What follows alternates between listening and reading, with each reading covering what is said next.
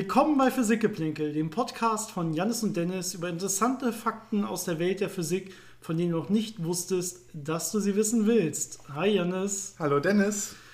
Oh, ähm, wir haben überhaupt kein Internetproblem. Ich höre dich ja ziemlich direkt. Was ist denn hier los? Ja, das ist äh, sehr erstaunlich. aber es hat nichts damit zu tun, dass das Internet irgendwie besser geworden wäre, sondern dass wir das Internet einfach ersetzt haben durch reale Kommunikation. Schallübertragung. Mhm. Ja, also die, die, äh, das Abmindern, äh, die Abminderung von Corona und von den Corona-Maßnahmen haben uns endlich erreicht. Auch wenn ich mittlerweile ein bisschen weiter weg wohne und du fast eine Stunde hierher fahren musstest, du hast es geschafft mal wieder. Und du sitzt hier neben mir. Ja, schockierend. Das ist das erste Mal seit über einem Jahr. Wer ein kleines Foto davon sehen will, wir haben gerade was bei Instagram hochgeladen, kurz vor der Aufnahme. Da seht ihr uns hier sitzen und zwar mit einem schönen Cappuccino in der Hand äh, und mit einem schönen Cocktail in der Hand. Natürlich alkoholfrei. Wir würden ja hier nie mit Alkohol in einem Podcast reden oder starten. Das ist ja selbstverständlich.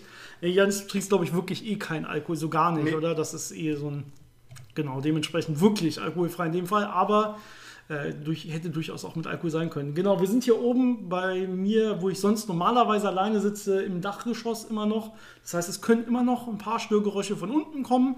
Aber das ist einfach so, die Tür ist auch offen, weil es einfach relativ warm ist. Und wir sind hier eher in so einem Sommerfeeling hier. Das ist eigentlich ganz ja. schön.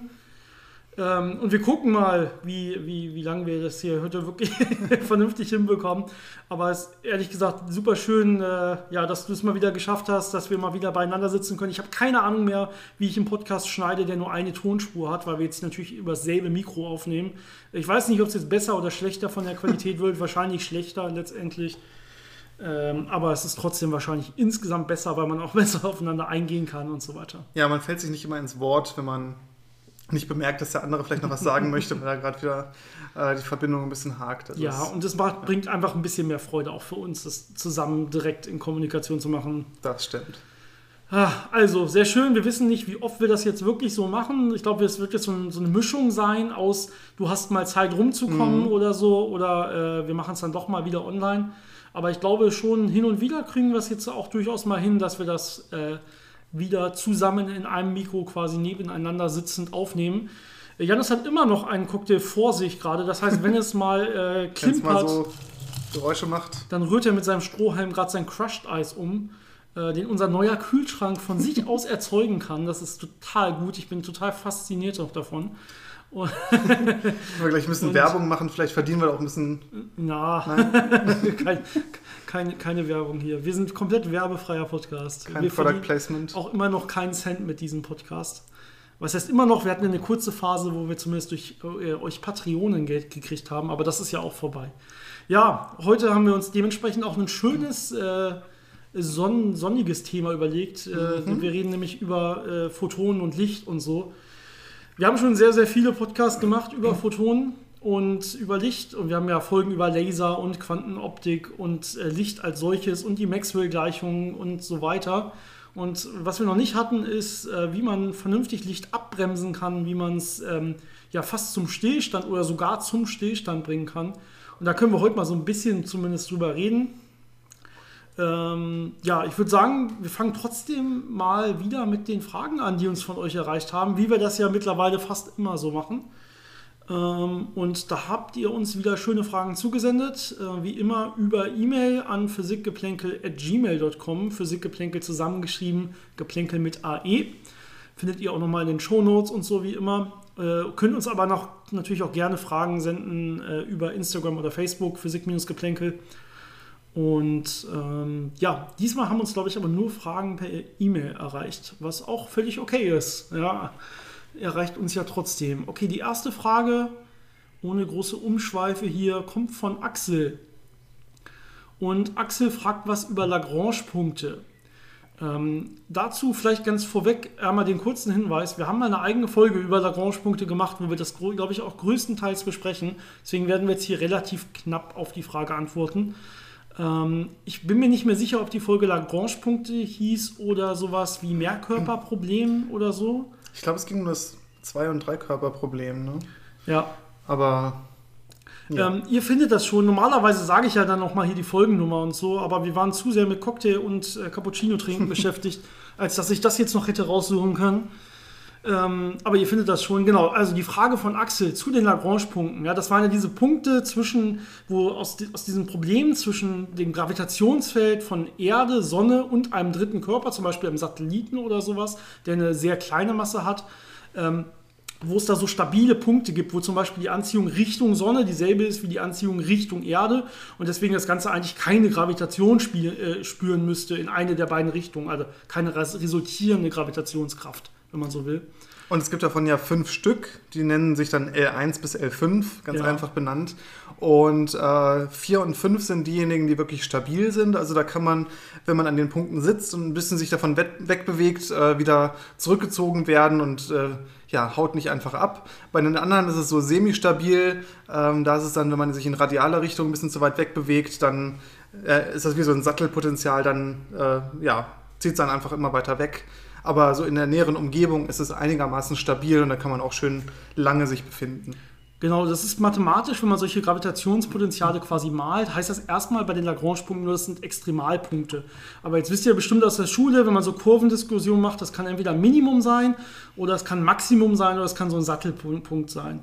Und ähm, jetzt hat man, wenn man so ein Minimum hat, ist es eigentlich relativ schön. Da sitzt man drin und da kommt man auch so schnell nicht raus, außer man wird richtig angestoßen. Aber wenn man zum Beispiel auf einem Maximum sitzt, kann man sich schon vorstellen, das ist auch ein Punkt, wo man ja nicht nach links oder rechts rutscht, wenn man genau in der Mitte sitzt, oben auf so einem, auf so einem Extremalpunkt zum Beispiel, ja, äh, auf so einer nach, nach, äh, Parabel, die nach unten geöffnet ist zum Beispiel. Wenn ich da genau oben drauf sitze, bin ich da eigentlich stabil.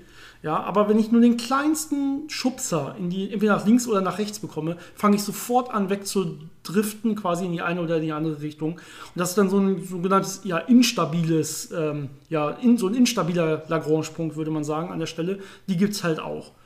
Und ähm, jetzt ist im Prinzip die Frage von Axel, ich versuche das mal ein bisschen zusammenzufassen. Äh, wie sieht das genau aus? Wie instabil sind die wirklich? Äh, die werden ja offensichtlich benutzt. Und aber eigentlich ist das ja gar kein ja, Dreikörperproblem, sondern das Sonnensystem hat ja deutlich mehr Körper, die da eine Rolle spielen. Ja? Wir haben ja noch andere schwere Planeten in der Nähe und äh, die müssten ja eigentlich mit einbezogen werden. Ähm, wie sieht das überhaupt aus? Äh, er sagt, man, man, hat ja wahrscheinlich oder man hat, hätte Beobachtung, äh, Beobachtungssatelliten in diesen Lagrange-Punkten, scheint ja irgendwie zu klappen. Ähm, ja, wie sieht das genau aus mit den Lagrange-Punkten? Wie stabil sind die? Kann man da irgendwas platzieren? Ja, da kann man eine ganze Menge platzieren. Also es sind einige äh, Teleskope, einige Satelliten, die sehr viel Beobachtung machen, zum Beispiel WMAP, der den äh, Mikrowellenhintergrund äh, sich anschaut. Mhm. Ähm, also da gibt es schon einige Satelliten, die da um diese Lagrange-Punkte herumkreisen. Also die setzt man nicht in den Lagrange-Punkt hinein, sondern schickt die dann auf Orbits um diese Lagrange-Punkte herum. Und ähm, ja, das ist, das ist so ein bisschen so ein dynamisches Gleichgewicht. Also es ist nicht stabil, dass man den Satelliten da hinsetzt und muss sich nie wieder darum kümmern, sondern man muss sich schon ab und zu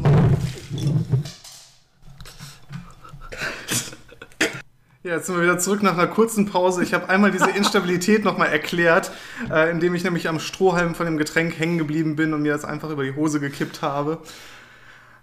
Mit dem kompletten Eis drin, Janis. Du hast dir den komplett vollen, frischen Cocktail mit Eis drin und Limetten drin über die Hose gegossen. Nachdem ich dir gesagt habe, fass am besten nicht das Glas an auf dem Tisch, weil auch das Mikro auf dem Tisch steht. Ich habe nicht das Glas angefasst, nur den Strohhalm. Ah, okay, ähm, ja, mein Glück. Also kurz, ähm, kurze Pause. Wir haben probiert, alles wieder sauber zu machen. Deine Hose ist jetzt allerdings komplett nass und kalt. Es ist Sommer immerhin, also das passt schon.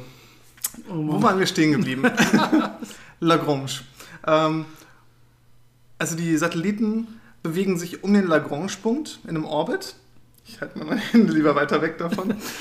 und ähm, ähm, die kriegen halt immer Bahnkorrekturen, weil es eben nicht super stabil ist. Das heißt, äh, mit der Zeit wird sich der Satellit von dem Lagrange-Punkt entfernen. Es ist halt nicht so, dass es so instabil ist, dass er ein Tick daneben ist und plötzlich dann abhaut und weg ist, sondern das sind einfach langsame Prozesse, so Drifts, dass sie sich immer weiter davon entfernen und da kann man halt immer wieder gegen aktuieren und dann ist das auch über viele Jahre oder Jahrzehnte stabil. Also ungefähr so wie die ISS, die ja auch um die Erde kreist und eigentlich auch auf einem instabilen Orbit ist, weil sie äh, Reibung mit der oberen Atmosphäre hat und auch da äh, boostet man das immer so ein bisschen und hebt den Orbit wieder an und dann hat man wieder Zeit bis zum nächsten Boost. Also das ist das gleiche Prinzip, was dahinter steckt. Genau, also man diese Instabilitäten auch aufgrund von natürlich anderen Körpern, die noch mit drin sind und so weiter, kann man eigentlich durch solche relativ gut ausgleichen, weil es so ganz kleine Effekte sind, ganz kleine Beschleunigungen, die man da noch mit drin hat im System, die man einfach ausgleichen kann und meistens vernachlässigen kann. Also man hat das durchaus zum Beispiel auch bei äh, Missionen wie zum Beispiel dieser Pathfinder gemacht, wo man ja eigentlich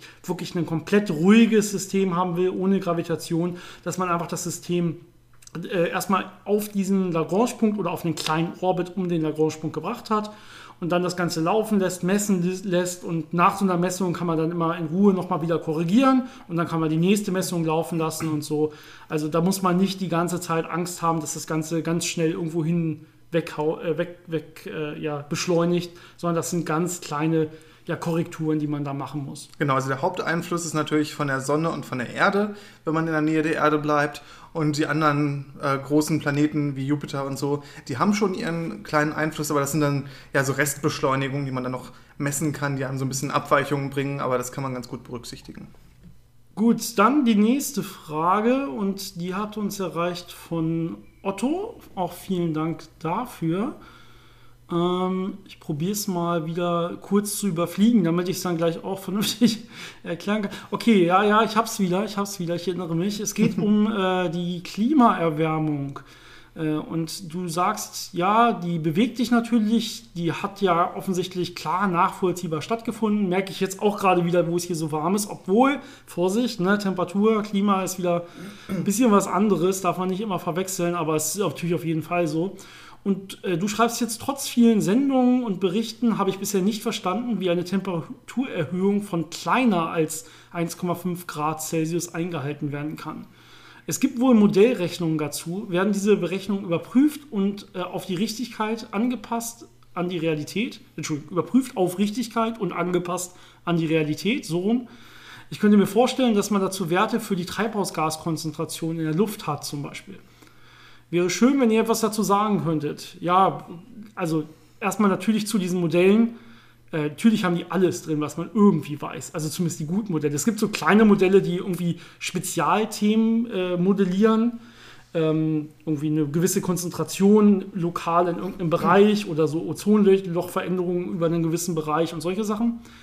Ähm, aber diese großen Klimamodelle, die wirklich das Welt, das globale Klima studieren, da steckt man natürlich, das sind größtenteils Supercomputer und da steckt man alles rein, was man irgendwie wissenschaftlich weiß. Das heißt, da ist viel mehr drin als die Treibhauskonzentrationsmessungen, die sind da natürlich auch drin.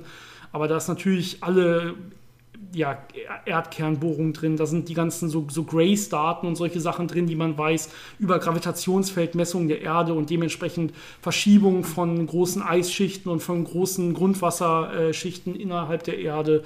Da ist im Prinzip alles drin, was man irgendwie greifen kann und das möglichst, man probiert das möglichst gut ja, wissenschaftlich zusammenzukriegen. Das Problem ist natürlich, ein Rest, ja, einen Fehlerbalken hat man ja grundsätzlich immer bei einer Messung, die man macht. Der ist auch bei solchen Modellen drin. Man hat übrigens auch am Lagrange-Punkt einen Klimabeobachtungssatelliten. Richtig. Um auf die andere Frage nochmal zurückzukommen. Ähm, also man beobachtet so viel wie man kann, misst so viel wie man kann, äh, unterschiedlichste Daten, die man da aufnimmt, auch wie sich zum Beispiel so Landeisbedeckungen verändern, was ja auch äh, was über die Albedo von der Erde, also über das Reflexionsvermögen aussagt und damit das Klima beeinflussen kann. Also man versucht da alles zu berücksichtigen und diese Modelle laufend äh, zu aktualisieren mit all dem Wissen, was man hat und allen auch theoretisch neuen Modellierungen, die man vielleicht machen kann. Und ich glaube, all das, äh, was man an neuen Erkenntnissen dazu gewonnen hat, hat die Prognosen eher verschlechtert als verbessert. Also ja, diese 1,5 Grad einzuhalten, ist schon wahrscheinlich sehr, sehr schwierig. Ja, ich glaube, da sind wir, es gibt ja diese sogenannten Kipppunkte, ne, die dann quasi nochmal sich selbst verstärken und diesen Gesamteffekt selbst verstärken. Und ich glaube, da sind wir schon über zu viele dieser sogenannten Kipppunkte drüber gelaufen. Vielleicht können wir nochmal irgendwann in Ruhe eine Folge über sowas machen. Äh, aber ich glaube, es gibt ja schon genug andere, die deutlich mehr sogar als wir davon verstehen, die da in Ruhe drüber aufklären. Ähm, aber irgendwann machen wir es bestimmt nochmal. Aber ja, also ich glaube auch aus äh, dem, was ich so gesehen habe und so 1,5 Grad ist, glaube ich, nicht mehr drin, dass wir da drunter bleiben werden. Ähm, ja, es kommt letztendlich darauf an, wie kann sich die Menschheit irgendwie letztendlich anpassen, auch wenn es dann irgendwie zweieinhalb oder wie auch immer werden sollen Grad. Äh, irgendwann muss dann Stopp sein, sonst wird es zu schwer wahrscheinlich, sich anzupassen, zumindest für, für den Großteil der Menschheit. Gerade die Leute, die nicht so viel Geld haben und im reichen Westen wohnen. Die Ärmeren haben ja immer am, am, im schwersten zu kämpfen mit solchen, Klim, mit solchen Krisen und die reicheren Länder und so finden immer schon ihre Wege. So wird es wahrscheinlich dann auch letztendlich da kommen.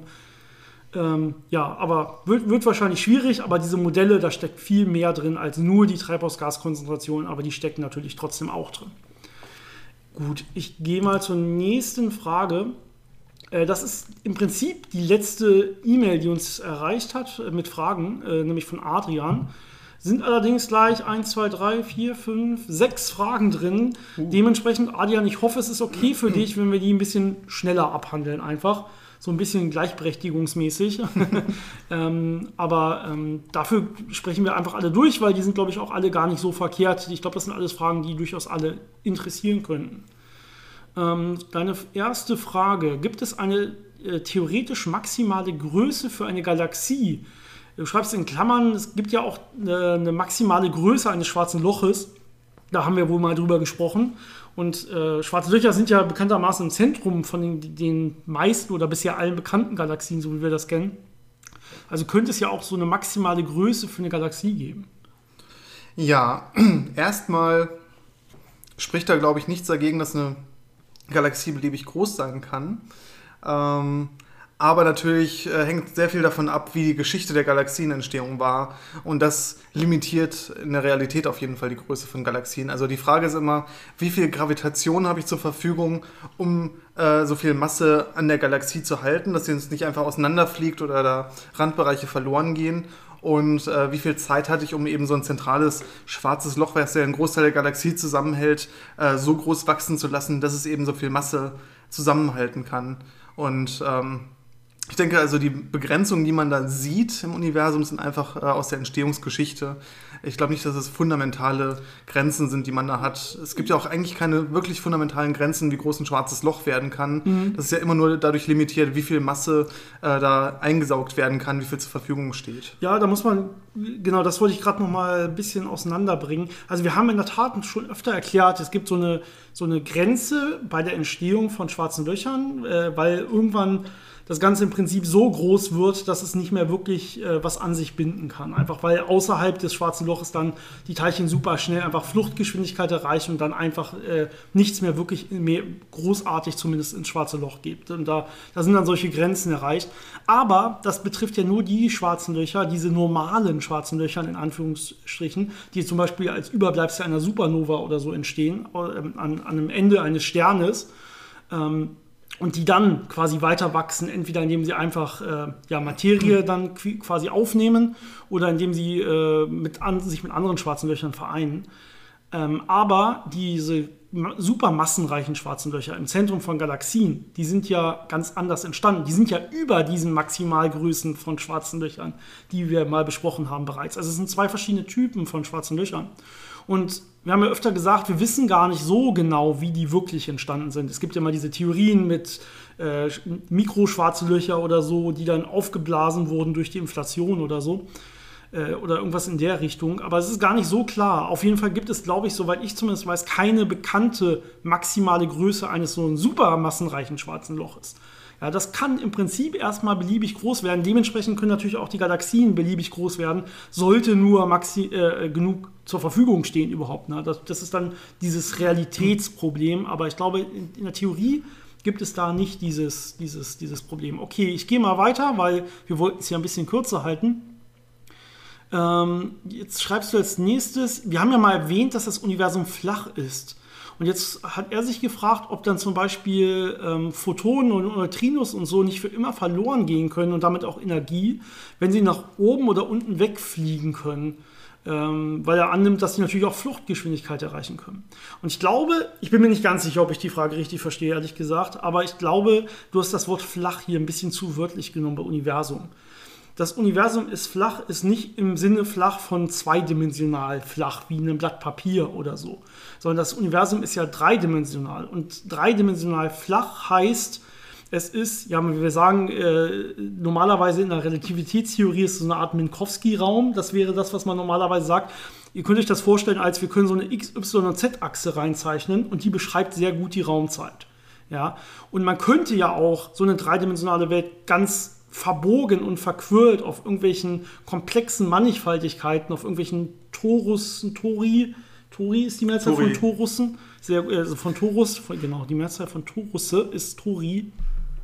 Und ähm, ja, also die kann beliebig verbogen und in sich ja, gekrümmt auf, äh, es kann eine Kugel sein, wie auch immer. Aber das ist eben, soweit man das sieht, nicht der Fall, sondern es ist so eine schöne, ja, glatt gezogene Raumzeit, wenn man so will, ohne große Krümmungen. Ja, wo jetzt das Licht zum Beispiel von uns aus gesehen irgendwelche großen Krümmungen durchläuft, weil es lokal immer gerade fliegt und einfach nur der Raumzeit folgt, sondern es würde quasi von uns aus gesehen auch immer gerade wegfliegen. So kann man sich das vielleicht vorstellen. Es ist aber nicht flach im Sinne, äh, ja, eines äh, so zweidimensional flach. Das heißt, er kann nichts nach oben oder unten abhauen oder so. Ähm, das ist, glaube ich, eine falsche Vorstellung an der Stelle. Vor allem nach der gängigen Theorie gibt es auch keine außerhalb des Universums. Ja. Also nichts kann aus dem Universum entkommen, weil es einfach, ja, das Universum quasi alles ist, was da ist. Ja, das ist quasi die Definition von Universum, ist einfach alles, was wir, alles, was es gibt. Ja, würde es irgendwie außerhalb geben, würde es, würde es das ja auch geben und dann würde es wieder zum Universum gehören. Das ist quasi so ein, so ein Selbstschluss. Universum heißt einfach alles. Ja, das ist so ein bisschen. Äh, genau. Okay, ähm, nächste Frage. Hm, da geht es um Hawking-Strahlung. Äh, so, du schreibst ähm, virtuelle Teilchen. Äh, ich, ich probiere wieder nebenbei zu lesen und verheddere mich. Genau, also Hawking-Strahlung, äh, erinnert ihr euch vielleicht, ich fasse das wieder ein bisschen zusammen. Du schreibst das auch sehr schön erstmal. Es entstehen da zwei virtuelle Teilchen am Ereignishorizont, ja, außerhalb, aber knapp außerhalb des Ereignishorizonts und ähm, durch so eine Paarerzeugung zum Beispiel aus Vakuumfluktuation heraus. Und eins dieser virtuellen Teilchen geht jetzt ins schwarze Loch, eins geht nach außerhalb und dadurch äh, wird letztendlich das schwarze Loch ähm, Energie verlieren und kann quasi langsam zerstrahlen. Ähm, und du fragst jetzt, ja, wie sieht das aus? Es gibt ja gar keine negative Energie, das heißt, es müsste jetzt ja mehr Energie im Gesamtsystem vorhanden sein. Dementsprechend kommen dann solche Schlussfolgerungen, wie kann man damit nicht irgendwie sogar Energie erzeugen und so weiter. Ähm, die Sache mit der negativen Energie ist das, was man hier ansprechen muss. Denn dieses Bild ist natürlich wieder nur eine Anschauung. In Wirklichkeit ist das deutlich komplexer. Aber in dieser Anschauung, in diesem Bild, borgt man sich quasi die Energie aus diesen Vakuumfluktuationen.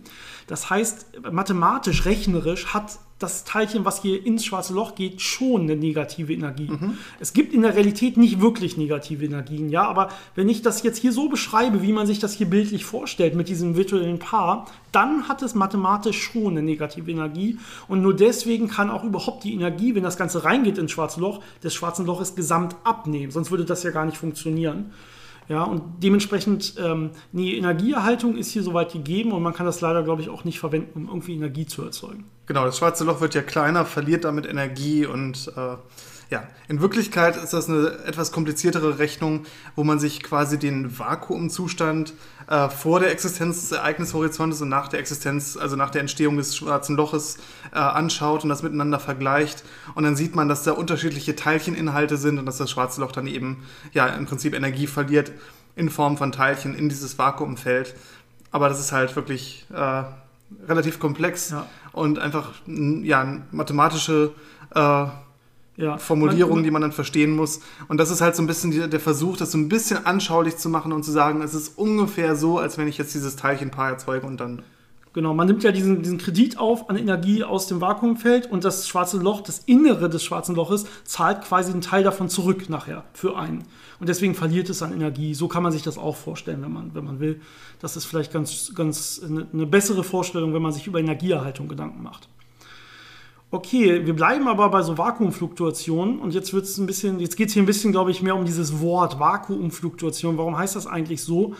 Ähm, du sagst ja bei normaler Materie, also wenn wir nicht im Vakuum sind, sondern entweder zum Beispiel hier in der Luft oder so oder auch in irgendwelchen festeren Materien, ähm, dann ist da ja trotzdem fast überall erstmal nichts. Also wir bestehen ja auch äh, größtenteils aus nichts. Ein Atom, das lernt man ja auch in der Schule, ähm, hat ja einen ganz kleinen Atomkern im Prinzip und dann ist da ganz, ganz viel nichts und dann kommen irgendwann ganz kleine Elektronen und äh, irgendwie ist da trotzdem überall nichts. Kann da dann auch überhaupt Vakuum, kann es da Vakuumfluktuation geben, also zum Beispiel innerhalb eines solchen Atomes zum Beispiel? Und warum heißt es dann überhaupt Vakuumfluktuation, wenn es ja auch in Materie quasi auftreten kann? Ist dieses Wort dann nicht falsch?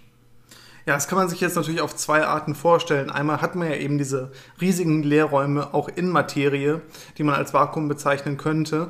Ähm, aber ein bisschen akkurater ist es halt, weil man nicht über das Vakuum im Sinne von ich evakuiere etwas von Teilchen und von Luft Vakuum spreche, sondern es ist ja dieses, dieser äh, anregungslose Zustand der Quantenfelder, also des elektromagnetischen Feldes zum Beispiel. Das heißt, wenn ich kein, keine Energie im elektromagnetischen Feld habe, dann habe ich einen sogenannten Vakuumzustand. Da sind keine Photonen, da ist nichts und dann habe ich da halt diese Vakuumfluktuationen. Und das hat man halt auch überall, auch in Materie, mhm. wo gerade äh, ja, kein angeregter Zustand vorhanden ist, da hat man dann diese Vakuumfluktuation wirklich, weil da eben ja, dieser, dieser Grundzustand äh, eingenommen wird. Genau, da könnt, äh, wer da Interesse hat, da hatten wir eine spannende Folge zu über den äh, Strahlteiler, meine ich, wo wir ein bisschen quantenmechanisch auch über den, oder quantenoptisch über den Strahlteiler geredet haben. Und Ne? Janis nickt. Ja, ja, ja. Ich glaube, das war so.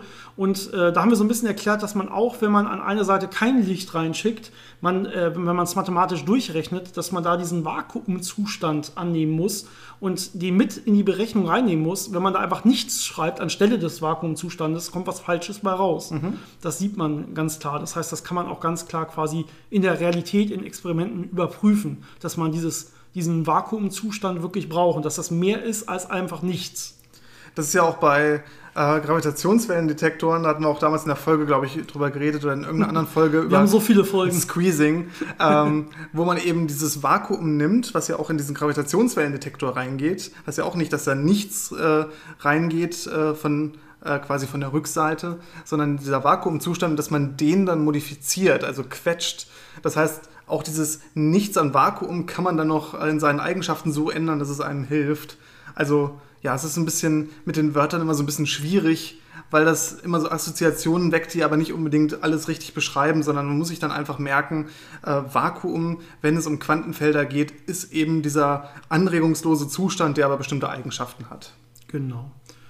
Gut, dann die vorletzte Frage von Adrian. Ähm, okay, da geht es ein bisschen um relativistische Effekte bei schwarzen Löchern. Und zwar sagst du, ähm, Impuls ist ja Geschwindigkeit mal Masse. Ja, stimmt zum Beispiel, zumindest für massenbehaftete Teilchen. Ne? Ansonsten muss man da ein bisschen anders das Ganze definieren. Und jetzt sagst du, ähm, gut, jetzt haben wir gesagt, dass ein schwarzes Loch auch ein schwarzes Loch werden kann, weil seine relativistische Masse groß genug ist wegen seinem Impuls. Ich glaube, das habe ich so nicht gesagt, weil ich das Wort relativistische Masse nicht benutze, aber wahrscheinlich haben wir es so ähnlich gesagt an der Stelle. Ähm, und äh, du schreibst auf jeden Fall, jetzt habe ich mich gefragt, der Impuls ist ja abhängig vom Betrachter. Äh, ja, spezielle Relativitätstheorie, klar. Wenn ich mich ganz schnell bewege, dann sieht ja da, wird ja quasi der relative äh, Impuls des anderen ja auch größer für mich. Weil ich ja immer ein System definieren kann, wo ich mich nicht bewege und dann stattdessen der andere sich sehr schnell bewegt.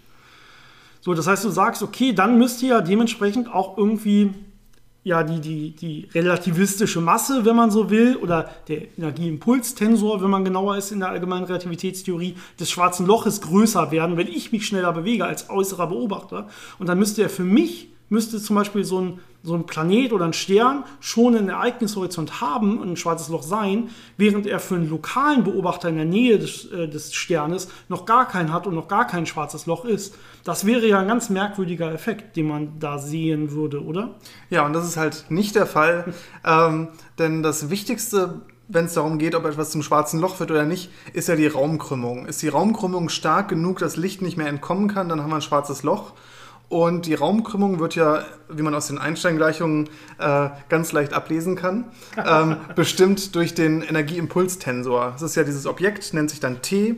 Und da stehen eben so Sachen drin wie die Energie, die Impulsdichten, äh, auch der Druck zum Beispiel, wenn man jetzt eine Flüssigkeit hat und sowas. Ähm, all das geht da drin ein. Und ähm, das bestimmt eben, wie stark der Raum gekrümmt ist und ob etwas ein schwarzes Loch ist oder nicht. Und dieser Energieimpulstensor, der ist Lorentz-invariant. Das heißt, da ist es egal, aus welchem äh, Inertialsystem ich den beobachte, ähm, der wird immer die gleichen physikalischen Ergebnisse liefern. Das heißt, ob etwas ein schwarzes Loch ist oder nicht, äh, hängt überhaupt nicht davon ab, wie ich mich dazu bewege. Was sich aber dann ändert, ist die Verteilung oder das, das äh, konkrete Aussehen, wenn ich das hinschreibe als so eine Matrix. Dann ist zum Beispiel, wenn ich mich jetzt bewege, ist vielleicht der Impulsbeitrag höher, aber dafür wird ein anderer Beitrag kleiner. Und wenn ich mich nicht bewege, dann ist halt äh, zum Beispiel die, die Ruheenergie größer, aber der Impulsbeitrag null oder so. Mhm. Also das heißt, das Objekt äh, verändert sich zwar in seinem konkreten Aussehen, aber die, die Aussagen, die man äh, physikalisch daraus bekommt, die bleiben immer gleich. Und äh, ja, das ist dann quasi ähm, mathematisch formuliert, dass die Ableitung von diesem Objekt äh, null ist, wenn man das richtig macht in der ART. Ähm, das heißt, da habe ich immer die gleiche Aussage, das ist ein schwarzes Loch, egal wie ich mich dazu bewege. Und das sind dann nur Details, ob ich das jetzt äh, in einer Form einer Energie sehe oder eines Impulses oder einer äh, Impulsdichte oder was auch immer. Genau, ja, das heißt, Energieimpulssensor ist eigentlich, also die Gesamtgröße ist unabhängig davon, wie ich mich bewege. Das kann irgendwie umgelagert werden. Das heißt letztendlich, das Gravitationsfeld von Objekten ist eigentlich gar nicht abhängig davon, wie schnell ich mich letzt, letztendlich wirklich bewege. Das ist richtig. Ähm, so, wie sieht es weiter aus? Die letzte Frage. Ähm, so, du sagst, ein schwarzes Loch kann ja nur Materie aufnehmen, aber nicht mehr abgeben. Wie sieht das, stimmt das auch für Nicht-Gravitationseffekte? Also wenn zum Beispiel ein anderes, sehr schweres Objekt ganz schnell am schwarzen Loch vorbeifliegt, äh, könnte es dann durch die Gravitationsverzerrung ein schwarzes Loch auseinanderreißen. Mm, nein. Na, ja, also ich meine, wenn etwas stark genug ist, dass es den Raum so stark krümmt, dass es ein schwarzes Loch beeinflussen kann, dann wird es äh, auch nicht allzu später, also äh, allzu äh, lange dauern, bis das auch ein schwarzes Loch wird und einfach mit dem anderen schwarzen Loch verschmelzen. Also ein schwarzes Loch folgt natürlich ganz normal auch in seiner Bewegung der Raumkrümmung wie jedes andere Objekt auch. Das heißt, wenn ein anderes großes äh, ja, massenreicher Körper, egal ob schwarzer Loch oder, schwarzes Loch oder nicht schwarzes Loch in der Nähe ist, werden die natürlich voneinander quasi angezogen oder die Bahnen je nachdem anpassen aufgrund ihrer Gravitationsanziehung und die können dann natürlich miteinander verschmelzen, aber das schwarze Loch selber kann jetzt erstmal nicht so einfach deformiert werden. Es Deformiert ist, werden schon. Also ja, nicht so einfach. Ich wollte, darauf wollte ich gerade hinaus. Es kann natürlich, es gibt ja diese, diese schwarzen Löcher, die durchaus zum Beispiel durch einen hohen Drehimpuls oder so leicht, äh, ja nicht komplett rund sind, sondern leicht deformiert sind, wenn man so will, leicht elliptisch sind. Da gibt es ja Lösungen für. Und das kann natürlich passieren. Also wenn da ungefähr, das kann ja sein, dass es das vorher nicht hatte und dann kommt irgendwas vorbei, was dem durch irgendwelche Übertragungen dann diesen Drehimpuls gibt, zum Beispiel den mhm. nötigen. Und dann wird es sich ähm, letztendlich dann so leicht elliptisch oder so deformieren. Das kann schon sein. Ja. Es geht ja sogar noch einen Schritt weiter. Ähm, ich kann ja jetzt, wenn ich da extra Raumkrümmung einfüge, also da mit irgendwas ähm, den Raum so störe, dass es da wirklich eine Raumkrümmung gibt, die das schwarze Loch auch sieht, dann wird dieses schwarze Loch auch angeregt werden. Das äh, nennt sich dann quasi normale Moden. Das sind dann so, ja, ähm, Wellen quasi des Ereignishorizontes, so Anregungen, äh, die dann relativ schnell abgedämpft werden, weil Gravitationswellen abgestrahlt werden, so lange, bis das schwarze Loch wieder äh, perfekt in seiner entweder ganz runden Form, wenn es nicht rotiert ist, oder in so einer elliptischen Form, wenn es äh, rotiert, also man kann schon ein schwarzes Loch anregen, aber was man dann macht, ist, man fügt zusätzliche Energie in das System ein, die dann wieder abgestrahlt wird. Aber es wirklich zu, ja, zu stören, zu zerreißen, das kann man nicht machen. Also man kann ein schwarzes Loch immer nur äh, schwerer machen, indem man Energie hineinwirft oder ihm Energie geben, die es dann halt äh, durch diese Prozesse abstrahlt aber man kann es nicht so zerreißen, dass man sich dann ein Stück quasi rausschneidet oder mhm. das irgendwie leichter macht. Das funktioniert halt nicht. Ja, äh, zur selben Frage schreibst du noch als letzten Satz so eine spannende Überlegung, wenn man zum Beispiel äh, jetzt einen Warp-Antrieb hätte, der jetzt ja, äh, ja Geschwindigkeiten mit schneller als Lichtgeschwindigkeit erlaubt, indem er den, eine eigene Raumzerrung quasi verursacht. Ne? Einen Warp-Antrieb haben wir sogar mal eine eigene Folge gehabt über diese Warp-Blase oder sogar zwei Folgen, wo man einfach sagt, wir, wir stauchen den Raum vor uns zusammen und dann bewegen wir uns zwar lokal mit einer kleineren Geschwindigkeit als der Lichtgeschwindigkeit oder sogar gar nicht, aber äh, global gesehen würden wir uns sehr, sehr schnell quasi voran bewegen. Ähm, wie sieht denn das aus? Kann man nicht damit dann doch theoretisch zum Beispiel einem schwarzen Loch entkommen? Und das ist eine spannende Frage, die, glaube ich, gar nicht so einfach ist. Aber ich glaube, meine Überlegung, die ich dazu hätte, wäre, man braucht ja die Energie, um das zu erzeugen, diese Raumzeitkrümmung, um so eine Warpblase zum Beispiel in dem Fall zu erzeugen. Ja, und ähm, dafür muss man ja genug Energie reinstecken, um diesen Raum so ja, krümmen zu können. Ja, das heißt, die Energie der Raumkrümmung braucht man schon mal mindestens auch als Energieantrieb irgendwie, würde ich sagen, spontan. Und das heißt, man ist jetzt innerhalb des schwarzen Loches und braucht jetzt noch diesen, diese Riesenenergie, um diese Raumkrümmung zu erzeugen, um rauszukommen. Aber diese Energie, die man da dabei hätte, würde ja wieder dazu führen, dass quasi das schwarze Loch tief, also dass das Gravitationspotenzial tiefer wird an deiner Stelle. Einfach nur, weil du diese Energie bei dir hast, die ja auch Teil des Energieimpulstensors ist und damit dein Gravitationspotenzial tiefer macht. Das heißt, es wird umso schwieriger rauszukommen, weil du diese Energie dabei hast. Das würde sich letztendlich maximal ausgleichen. Aber ich glaube nicht, dass du damit jemals aus dem schwarzen Loch rauskommen würdest. Aber ich glaube, die Frage ist relativ komplex und ich weiß nicht, ob man da irgendwelche kranken lokalen Lösungen finden kann, mit denen man sich da irgendwie so eine Raumzeit glatt ziehen kann von innen oder so. Aber also ich würde spontan sagen nein, aber ich bin mir nicht ganz sicher. Ich würde dem soweit zustimmen, aber man müsste wahrscheinlich einen Mathematiker fragen, der einem das mal kurz ausrechnet und einem sagt, na, da hast du eine Möglichkeit oder nee, da spricht das und das dagegen. Ja, oder ja, genau. Also jemand, der auf jeden Fall in dem Gebiet auch äh, theoretisch versiert ist oder so. Äh, wenn das wer hört, der da jemanden kennt, äh, lasst es uns wissen. Ne? Dann verbreiten wir das sehr gerne. Ähm, ja, aber das sind natürlich so Grenz. Ich meine, in dem Bereich wurden die Theorien ja auch noch gar nicht getestet. Das heißt, selbst wenn man jetzt sagt, das gilt da so und so nach der allgemeinen Relativitätstheorie, müsste man ja erstmal überhaupt in diesen Grenzbereichen die ART testen. Wir vermuten, sie gilt da. Ja, das ist ja keiner dieser Riesengrenzfälle, wo wir jetzt sagen, wir sind irgendwie in der Mitte, wo die Singularität ist oder so, sondern wir sind ja schon an einem Rand, wo wir glauben, da, kennt, da sollte sie eigentlich auf jeden Fall gelten. Aber trotzdem ist das natürlich ein Bereich, der einfach experimentell noch nicht untersucht wurde. Ist halt ein bisschen schwierig. Einfach mal so kurz über ein schwarzes Loch zu gucken, über den, ja, Rand, über den Rand. wieder zurück zu ja, funken. Genau, exakt. Ja, ich glaube, danke für die vielen tollen Fragen, Adrian, und auch allen anderen. Und ich glaube, wir können überwechseln zu unserem heutigen Thema.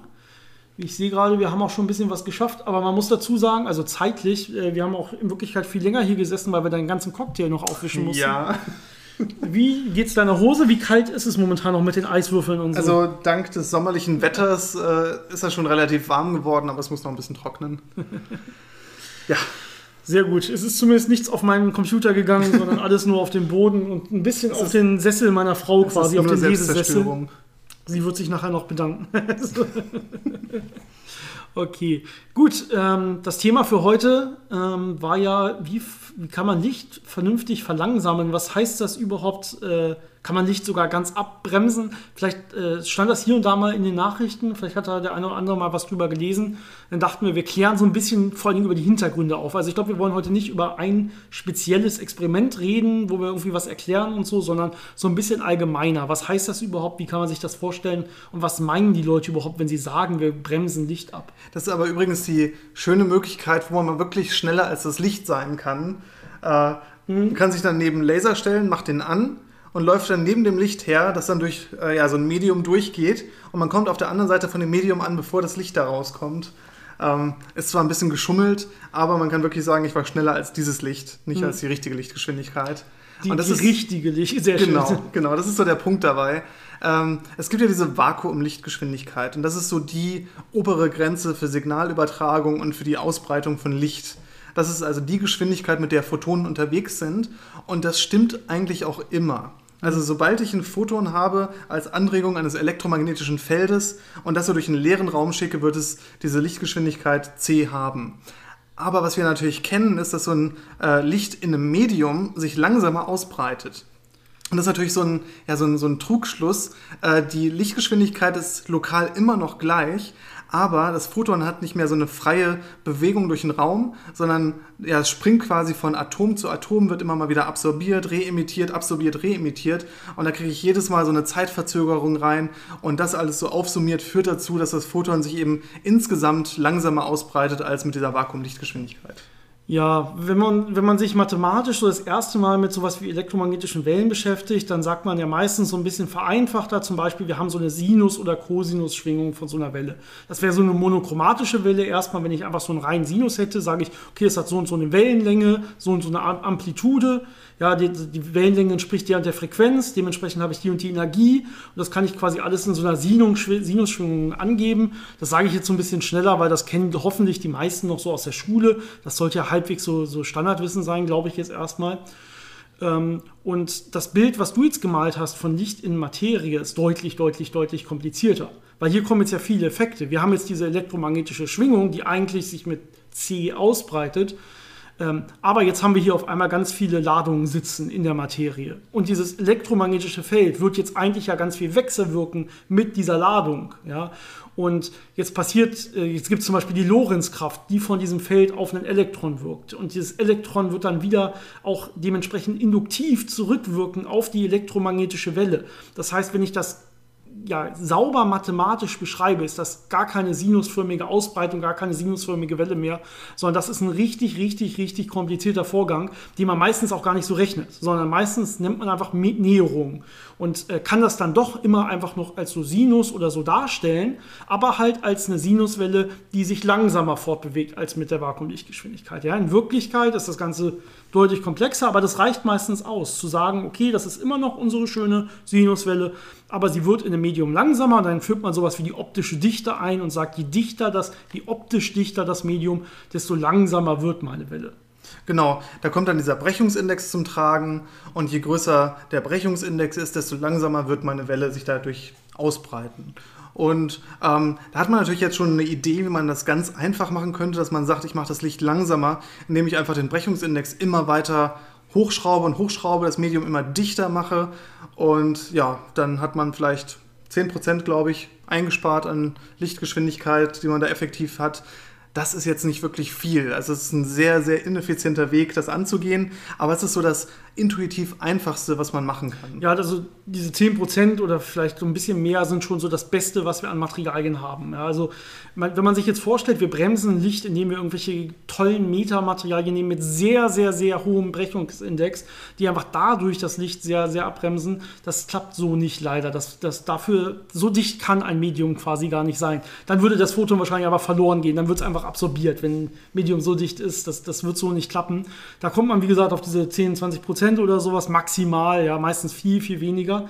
Und dann ist man ja immer noch im Bereich der Lichtgeschwindigkeit, im Bereich, wo man nicht nebenher laufen kann oder irgendwelche anderen großen Vorteile hat. Da kommen wir auch immer noch nicht elektronisch zum Beispiel hinterher. Nee, ja, diese Schwingungen sind immer noch. Der Lichtgeschwindigkeit ist ja, diese ja. Schwingungen sind immer noch so schnell, dass man sie zum Beispiel nicht elektronisch zählen kann, elektronisch auslesen kann und so. Da würde man quasi nichts gewinnen. Ja, und äh, da muss man sich ein bisschen jetzt vielleicht Gedanken machen, wenn man wissen will, okay, wie bremst man denn jetzt doch Licht ab, also effektiver ab als das? Ähm, was bremsen wir überhaupt da ab, wenn wir gerade gesagt haben, wir bremsen einfach durch so ein op dichtisch optisches Medium ab? Äh, optisch dichteres Medium ab, oh Gott, oh Gott. Der, der alkoholfreie Cocktail macht's. Äh, und äh, ja, es gibt bei Licht etwas, das nennt man Phasengeschwindigkeit und etwas, das nennt man Gruppengeschwindigkeit. Haben vielleicht die einen oder anderen schon mal gehört. Worüber wir eben gesprochen haben, das ist eigentlich die Phasengeschwindigkeit. Das ist das, was man eigentlich jetzt reduziert, wenn man sagt, okay, wir nehmen optisch dichteres Medium und deswegen wird das Licht da einfach ein bisschen langsamer durch, zumindest wenn man diese, diese klassischen Näherungen nimmt. Genau, man kann sich das so ein bisschen vorstellen, ähm, diese Sinuswelle äh, die wird sich ja jetzt ausbreiten, dieser Wellenberg und Wellental, die werden voranschreiten und das ist diese Phasengeschwindigkeit, also wirklich diese Oszillation von so einem Sinus. Und diese Gruppengeschwindigkeit, das kommt dann zum Tragen, wenn ich jetzt mehrere Sinuswellen überlagere und damit so Wellenpakete äh, bekomme, also so einzelne Pulse oder so. Das kann man sich ganz einfach vorstellen, wenn man so eine Schwebung anguckt. Ich habe zwei verschiedene äh, Sinusschwingungen mit unterschiedlicher Frequenz. Dann habe ich ja diese beiden Frequenzen noch als Sinus äh, präsent, aber diese Amplitude wird mit der Differenzfrequenz äh, schwingen, also so eine einhüllende bilden, die wesentlich äh, langsamer schwingt und sich dann auch ausbreitet. Und davon die Ausbreitung, das wäre dann diese Gruppengeschwindigkeit. Und das ist ja immer Realität. Ja? Wir haben ja nie die perfekt monochromatische Welle, die nur eine Wellenlänge hat, sondern wir haben ja immer so kleine, mindestens kleine Wellenpakete, die verschiedene Frequenzen, verschiedene Wellenlängen äh, beinhalten. Manchmal haben wir ja sogar weißes Licht, das ein großes kontinuierliches Spektrum hat aus ganz, ganz vielen Wellenlängen. Aber selbst bei Lasern und so haben wir immer so, eine, ja, so, ein, so, ein, kleinen, so ein kleines Paket von von verschiedenen Frequenzen, die zwar nah beieinander liegen, aber, liegen, aber die letztendlich immer so ein leichtes Schwebungssignal machen werden. Das heißt, so ein, so ein, so ein, wirkliches, so ein wirklicher Lichtstrahl, zum Beispiel so ein Laserstrahl, hat immer eine Phasengeschwindigkeit und eine Gruppengeschwindigkeit. Ja, Phasengeschwindigkeit wie du gesagt hast, wir setzen uns jetzt zum Beispiel auf eine Amplitude von so einer Sinusschwingung und folgen der einfach. Und die Gruppengeschwindigkeit wäre jetzt eben die Ausbreitungsgeschwindigkeit dieser Einhüllen. Das ist nicht automatisch gleich. Ja? Es kann sowohl das eine größer sein als auch das andere. Also es kommt ein bisschen darauf an, was man da jetzt genau sich anguckt, was man genau manipuliert. Das heißt, ähm, diese, diese Sinusschwingungen innerhalb dieser Einhüllen können zum Beispiel deutlich schneller durchlaufen, als sich jetzt diese Gesamtgruppengeschwindigkeit zum Beispiel nach rechts bewegt oder so. Genau. Und äh, was wir ja schon eben angedeutet haben, dieser Brechungsindex, das ist das Maß dafür, wie die Phasengeschwindigkeit sich ändert. Und ähm, das Interessante ist jetzt, die Gruppengeschwindigkeit kriege ich einfach durch die Ableitung davon. Also je nachdem, wie sich der Brechungsindex jetzt ändert, äh, so gibt mir das dann die Gruppengeschwindigkeit. Und das gibt einem jetzt den Hinweis auf das, wie man eben Licht wirklich effektiv abbremsen kann. Äh, ich habe eine sehr, sehr starke Änderung des Brechungsindex äh, auf kurzen Skalen. Das ist das, äh, was man möchte. Und äh, da gibt es ganz viele verschiedene Methoden, wie man das erreichen kann. Und da werden wir, glaube ich, mal ein paar so ein mhm. bisschen versuchen zu erklären und so ein bisschen das Prinzip da ein bisschen deutlicher machen. Ja, dieser Brechungsindex selber, um da vielleicht nochmal äh, das erstmal näher zu verstehen, damit man weiß, wie man das da manipulieren kann, das ist erstmal keine konkrete Materialeigenschaft, sondern der ist abhängig zum Beispiel von dem Licht, das ich benutze. Ja, das heißt, dieser Brechungsindex ist frequenzabhängig oder wellenlängenabhängig, ja, wie, man, wie man will. Äh, das ist dann das, was man zum Beispiel ganz klassisch in einem Prisma zum Beispiel sehen kann. Da habe ich ja dasselbe Material, zum Beispiel Glas. Aber ich sehe zum Beispiel, dass äh, ja, äh, energiereicheres Licht, zum Beispiel Violett und Blau, deutlich stärker gebrochen wird als so rotes Licht, energieärmeres Licht. Das ist das, was man nachher als Dispersion meistens auch noch in der Schule kennenlernt. Das heißt, dieser Brechungsindex selber ist jetzt abhängig von der Wellenlänge. Genau. Und das gibt einem eben dann die Möglichkeit, Systeme zu schaffen, die diese Dispersion so ja, so genau tuned und so bastelt, dass man eben äh, diese Gruppengeschwindigkeit extrem stark verringern kann und, was man in den letzten Jahren sogar geschafft hat, auf Null setzen kann. Also ich kann kontrolliert mittlerweile Licht stoppen, anhalten und dann, je nachdem, wann ich möchte, wieder freilassen. Das hat man über mehrere Stunden geschafft. Also es ist wirklich äh, eine wahnsinnige Vorstellung, dass man einen Lichtpuls in Medium reinschickt, das da drin wirklich speichert und nicht nur die Energie speichert oder die Wärme speichert, sondern wirklich diese Kohärenz auch speichert von diesem Impuls, also diese, diese, diese Form und die ganzen Eigenschaften und das genauso hinterher wieder aus diesem Medium rausbekommt. Man, man muss sagen, bei diesen Experimenten ist es ein bisschen natürlich philosophisch jetzt zu fragen, haben wir dasselbe Photon nachher noch? Ähm, was passiert, wenn ich jetzt so ein Foto erstmal nicht darüber geredet, wie es passiert, das kommt gleich, sondern erstmal nur, das kann man sich ja vorstellen, wir haben jetzt ein Foto und das speichern wir jetzt in so einem Medium. Ja? Was da passiert in diesem Medium ist nicht, dass man eine elektromagnetische Welle hat und die quasi zeitlich anhält und in einer Position hält oder so, sondern wir haben dann letztendlich erstmal keine elektromagnetische Welle mehr. Man speichert das anders. Ja? Ähm, da gibt es verschiedene Methoden. Man speichert das zum Beispiel in atomaren Übergängen, in atomaren Zuständen. Das heißt, man sagt jetzt zwar, wir haben ein Photon angehalten, aber in Wirklichkeit ist gar kein Photon mehr da. Ja, deswegen ist es, wie gesagt, ein bisschen philosophisch, weil das ist schon so, dass man jetzt nachher, wie du gerade gesagt hast, das Ganze, äh, wenn man jetzt äh, das, das Ganze wieder loslässt, quasi, je nachdem, wie man es gemacht hat, kann man es dann auch wieder loslassen. Dann läuft das Photon von da, wo es quasi angehalten wurde, läuft es dann genauso, entsteht es wieder und läuft genauso weiter, wie es vorher war. Selbe Phasenlage, selbe Kohärenz und so weiter. Exakt gleich. Und dann, wenn es exakt die gleichen Eigenschaften hat, ja, nur ein bisschen später dann wieder losgelassen wird, könnte man eigentlich, und das wird eigentlich auch gemacht, schon sagen, weil es ja ununterscheidbar ist, das ist dasselbe Foto und das muss es eigentlich sein. Aber ich gebe zu, das ist so ein bisschen philosophisch hier. Genau, es wird halt in einer anderen Form quasi zwischengespeichert, aber die Art der Zwischenspeicherung ist eben so, dass die Eigenschaften wieder ja, abrufbar sind, könnte man sagen. Also es ist da, diese Information ist quasi mitgespeichert. Und ähm, ja, für diese Abbrems- und Speicherprozesse gibt es jetzt verschiedenste Sachen. Man kann zum Beispiel äh, nichtlineare Kristalle benutzen, um diese Dispersionsrelation äh, zu haben. Äh, nennt sich dann Vier-Wellen-Mischung, äh, wo man eben verschiedene Felder zusammenbringt und dann nichtlineare Effekte erzeugt, die einem da helfen. Ähm, es gibt einige Sachen mit ja, so äh, kombinierten Anregungen aus elektromagnetischem Feld und äh, Materialanregungen ähm, also wo dann die elektrischen Felder der Atome äh, relativ zueinander und mit dem elektromagnetischen Feld zusammen so eine ja, so ein äh, zum Beispiel ein Plasmon nennt sich das dann, so eine Anregung bilden, äh, die man dann nutzen kann. Genau. Und äh, was mir am meisten gefällt bei den ganzen Sachen, äh, nennt sich äh, elektromagnetisch induzierte Transparenz. Äh, mhm. das ist ein sehr schöner Trick, wie man sowas kohärent speichern kann und kontrollieren kann. Und die, die kurze Erklärung ist, man hat, ein, man hat mehrere Energieniveaus in so einem Atom und ähm, ich habe ja Übergangswahrscheinlichkeiten zwischen diesen Energieniveaus, wenn ich da Licht einstrahle. Und wenn man das richtig designt, äh, kann man diese Übergangswahrscheinlichkeiten destruktiv interferieren lassen und damit ein Atom in einem Zustand quasi einsperren und erst durch einen äh, ja, ähm, kontrollierten Lichtpuls wieder äh, freilassen. Und genauso macht man das. Man bringt dieses Atom äh, in einen Zustand, wo das Licht, was ich abbremsen und speichern möchte, eben in dieser Anregung gespeichert ist und durch diese destruktive Interferenz kann das nicht einfach spontan diese Anregung wieder loswerden, sondern es bleibt da einfach erhalten und ich kann das dann hinterher wieder äh, freilassen, indem ich das äh, auf eine bestimmte Art anrege. Das finde ich äh, wahnsinnig spannend, weil das ja eben, ja, das sind diese klassische Vorstellung von Interferenz, wie man das bei einem Interferometer hat, aber auf äh, quantenmechanische Übergangsamplituden, also über äh, Übergangswahrscheinlichkeiten in Atomen bezogen. Und das funktioniert äh, wahnsinnig gut. Ähm, das ist faszinierend.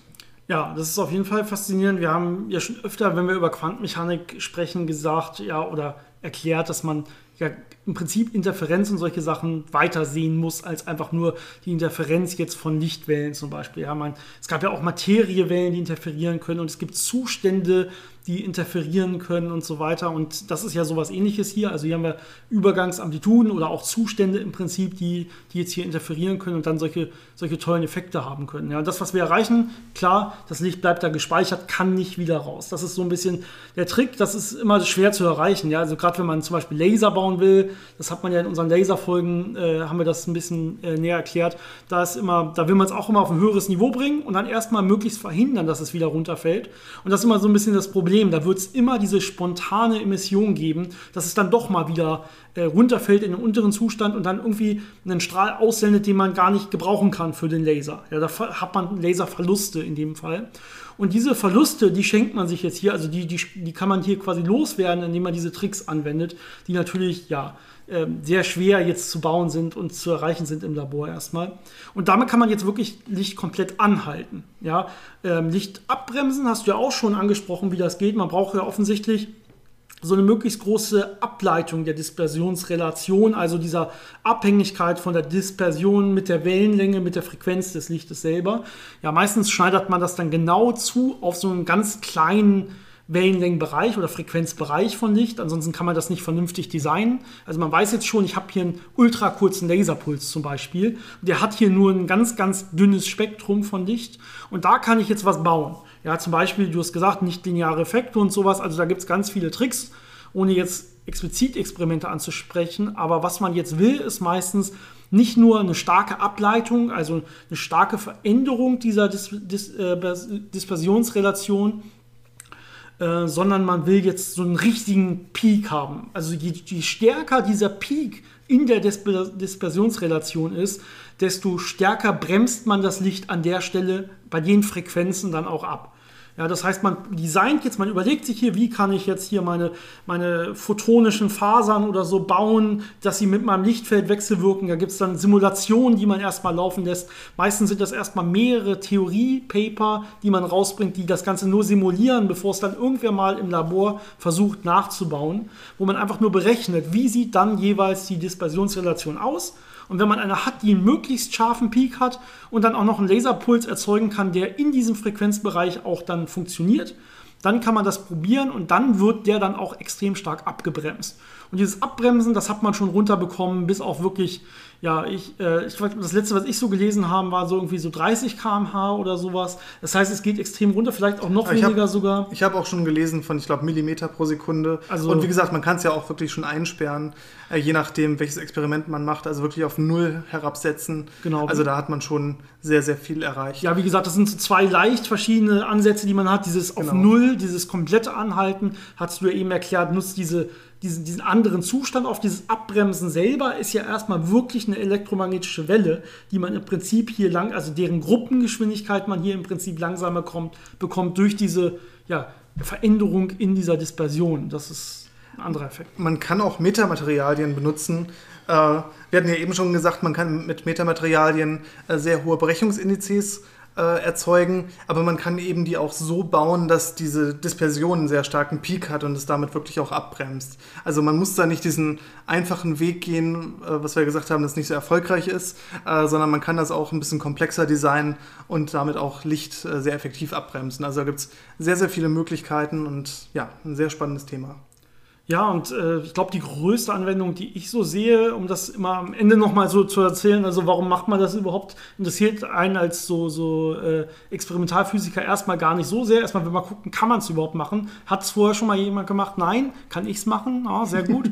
Ähm, aber letztendlich wird man ja immer von außen gefragt, warum macht ihr das überhaupt? Und äh, das äh, zu sagen, um mein Wissen zu oder um das Wissen der Welt zu erweitern, reicht meistens nicht aus. Ich glaube, die größte Anwendung, wenn man, wenn man darüber nachdenkt, ist wahrscheinlich dann ähm, ja so Quantencomputer und sowas, wie meistens bei, bei, solchen, bei solchen quantenoptischen Sachen. Äh, dass man, dass man sich anguckt, okay, wenn ich jetzt hier wirklich äh, ja, Quantencomputer habe, die irgendwie funktionieren, ja über dann wahrscheinlich auch Licht- und Einzelphotonenquellen und sowas, äh, und ich kann dann wirklich so ein Licht äh, beliebig lange an, äh, an einer Stelle speichern und die dann wieder mit derselben Kohärenz und Phasenlage weitersenden, dann ist das wahrscheinlich ja, erzeugt oder lässt komplett verschiedene unterschiedliche Systeme auf einmal möglich werden, ähm, sodass man da wirklich ja, richtig viel neue so Logiken und Quantencomputer sich ausdenken kann, die dann wahrscheinlich deutlich besser funktionieren und auch länger Zustände speichern können und sicherer speichern können und so weiter. Also ich glaube, da ist der größte Nutzen drin. Man kann auch klassische Computer damit verbessern, dass man die Kommunikation nicht über Elektronen macht, sondern eben über Photonen. Äh, auch da gibt es noch Ideen das ein bisschen zu nutzen. Aber in dem Bereich ist es schon sehr, ja, sehr äh, nützlich. Es gibt natürlich auch alle möglichen anderen Sachen, die man damit machen kann, was dann eher so Spielereien sind oder in Richtung Grundlagenforschung geht, wo man noch viele interessante Sachen entdecken kann oder viele Quanteneffekte äh, besser kennenlernen kann. Also da gibt es viel zu holen. Ja, also spannende Ausblicke auch da. Auch da halten wir euch wie immer auf den Laufenden, falls was Großes Neues kommt. Ähm, ich glaube, Janis, wir gönnen uns jetzt den nächsten Cocktail. Die Sache ist nämlich bei dir, dein Glas ist komplett ja. leer.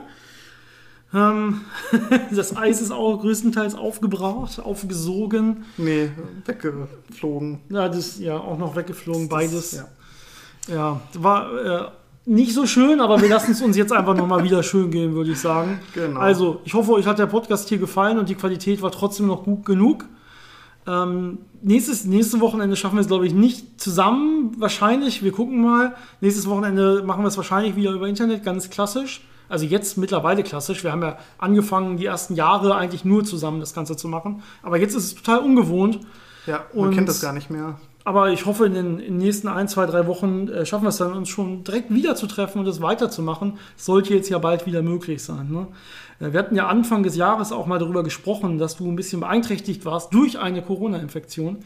Das heißt, du bist ja Genesener und darfst dich zurzeit gar nicht impfen lassen, wenn ich das richtig sehe. Ich glaube, ich darf mich schon impfen lassen, aber es ist ja trotzdem nicht so einfach, eine Impfung zu bekommen. Mhm. Äh, ja, das ich, ist so das Hauptproblem, glaube ich. Ja, ich hatte jetzt eine betriebsärztliche Impfung zum Glück. Das heißt, ich bin in, ich glaube, so anderthalb Monaten oder so dann auch irgendwann durch. Es kommt ja dann irgendwann noch die Zweitimpfung und da muss man noch mal zwei hm. Wochen warten, aber irgendwann stimmt es zumindest oder irgendwann klappt es zumindest dann auch bei mir relativ zügig. Da war ich auch sehr, sehr glücklich, dass das noch geklappt hat. Und äh, dann, sollte, dann solltest du dich ja auch irgendwann hoffentlich dann impfen lassen können. Vielleicht auch betriebstechnisch. Äh, wie sieht das bei mm. euch im Institut aus? Ja, das weiß man noch nicht so genau. okay. Ähm, also die Empfehlung ist ja, dass man ungefähr nach sechs Monaten nach der Infektion eine Impfung quasi als Auffrischung, als Zweitimpfung kriegt. Ähm, man kann es auch einen Tick früher machen. Das sollte eigentlich kein großes Problem sein. Ähm, aber ja, das Hauptproblem im Moment ist eher, einen Impftermin zu bekommen, ja. auch wenn es nur ein Shot ist. Äh, ja, ich würde auch die Reste irgendwo rauskratzen, kein Problem. Mal schauen.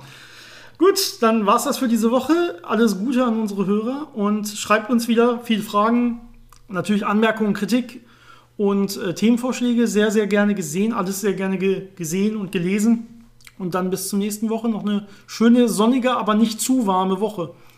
Ciao. Bis zum nächsten Mal.